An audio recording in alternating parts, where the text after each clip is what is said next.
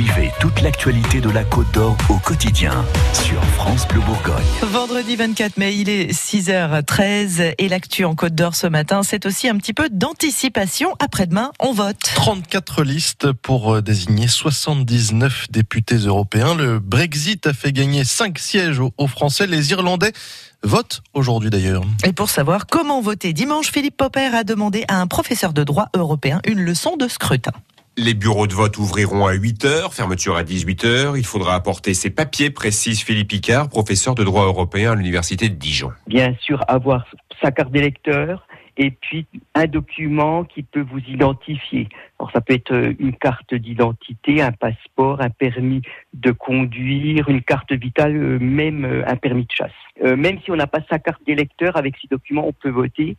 Petite précision, dans les communes de moins de 1000 habitants, seulement avec la carte d'électeur. On ne peut pas rayer un nom sur le bulletin, on vote pour des listes bloquées. C'est-à-dire qu'on ne peut pas modifier les personnes se trouvant sur la liste, ni même changer le classement. Et puis c'est à la proportionnelle, bien sûr, c'est-à-dire qu'il faut quand même obtenir 5% euh, des euh, voix pour pouvoir euh, ensuite avoir un représentant. Particularité du scrutin européen, dimanche, les étrangers votent. Les étrangers, qu'on soit clair, ce ne sont que les ressortissants des États membres de l'Union. Ceux qui ne sont pas des ressortissants des États membres ne peuvent pas voter.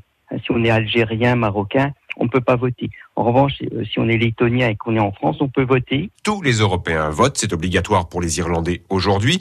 Hier, c'était les Néerlandais qui votaient, mais il n'y a pas de groupe par pays au Parlement européen. Ah non, absolument pas, hein, puisque pour euh, créer euh, un groupe, il faut euh, déjà 25 députés, on va dire de la même obédience politique et de sept nationalités différentes. Philippe Picard, prof de droit européen à Dijon, a repéré une dernière particularité. On va voter pour 79 députés français, mais il n'y en aura que 74 pour l'instant qui pourront siéger, puisqu'il faudra attendre la fin du Brexit en quelque sorte pour que les cinq euh, derniers de la liste, euh, les cinq députés français supplémentaires puissent siéger. L'élection européenne, c'est dimanche, après-demain. L'actu en Côte d'Or à réécouter sur l'appli France Bleu Région Bourgogne.